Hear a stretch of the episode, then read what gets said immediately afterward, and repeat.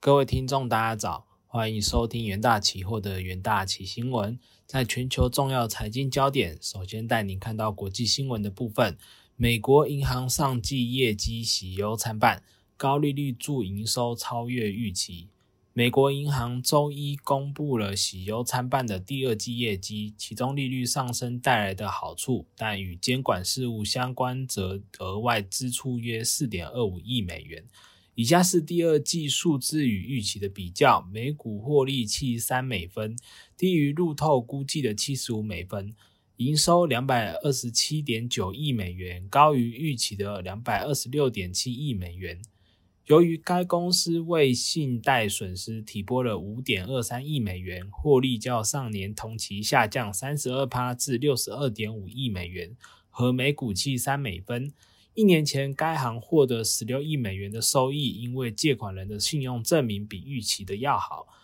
由于利率上升和贷款增加，净利收入飙升二十二趴至一百二十四亿美元，营收成长五点六趴至两百二十七点九亿美元，超出分析师的预期。美国银行股价在周一盘前交易中即下跌超过一趴，CEO。呃，莫伊尼汉在财报声明中表示，我们业务中稳定的客户成长，呃，加上更高的利率，推动了强劲的净利收入增加，并让我们能在疲软的资本市场的环境中表现良好。我们的美国消费客户在存款余额和支出水平持续强劲的情况下保持韧性，我们授权经营的贷款继续增加。我们的市场团队帮助客户应对反映经济不确定性的重大波动。自二零一零年以来，在莫伊尼汉的引导下，美国银行一直业务顺利，因为利率上升和贷款增加反弹提振了收入。但由于担心高通膨将引发经济衰退，从而导致更高的贷款违约率，银行股今年受到重挫。上季的非利息支出较上年同期增加两趴，因为该公司注记了约四点二五亿美元与监管事项相关的成本。上周，美国监管机构宣布对美国银行处以总计两二点二五亿美元的一个罚款，原因是他在疫情期间处理失业救济金失当。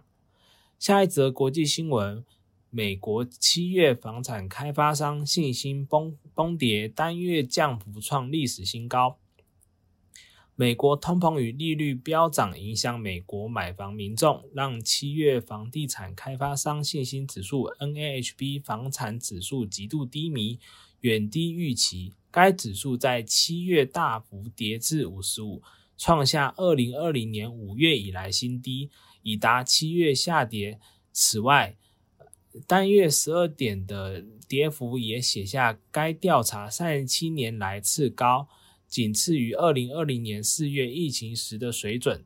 观察指数细项，三个指标全数暴跌。衡量当前销售额的指标从七十六跌至六十四，衡量潜在买家流量的指标从四十八降至三十七，衡量未来六个月销售预期的指标从六十一跌至五十。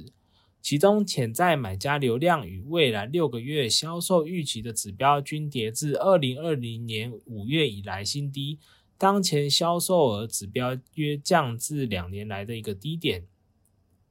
房地产开发商信心低迷，正值房屋抵押贷款利率飙涨之际。当前抵押贷款徘徊在二零零八年以来的高点附近，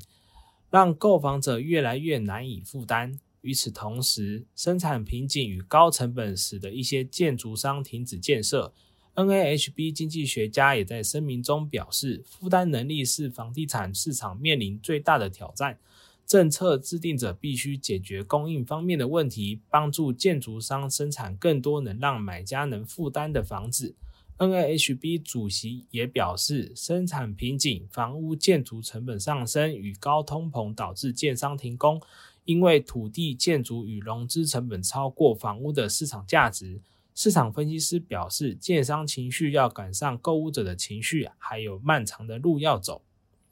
接下来进入三分钟听股期的单元。呃，在友达期货的部分，在国际政治冲突及疫情影响下，全球经济成长放缓。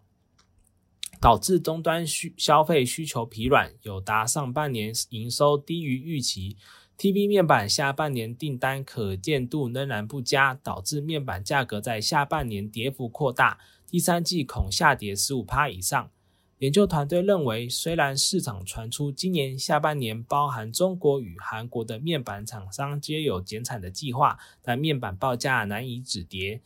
期价短期内难有表现。七月十八日，友达期货上涨三点一五趴，期价延续低档低档震荡。在长龙期货的部分，长龙新船陆续交船，为配合新船增加，长龙持续进场造柜。新增货柜数量高高达一点一八一八万只，交易总金额折算台币约十七点四六亿元。研究团队认为，在各国疫情反复影响全球运流呃物流运作为运作时，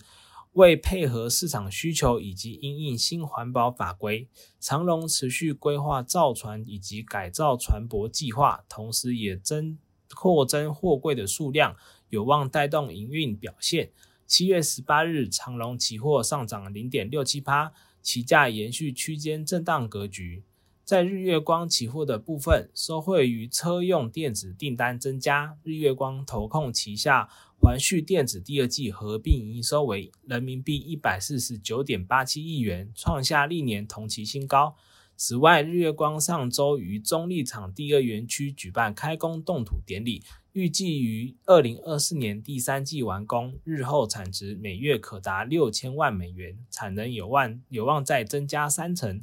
研究团队认为，日月光旗下环旭电子因为近期电动车需求持续上涨，接单量同步成长，下半年旺季营收乐观，渴望推升日月光投控未来获利表现。七月十八日，日月光投控期货上涨二点二七八。期价连日收红，投资人都可以留意相关的股期标的。以上是今天的重点新闻整理，谢谢各位收听，我们明天的元大旗新闻再见。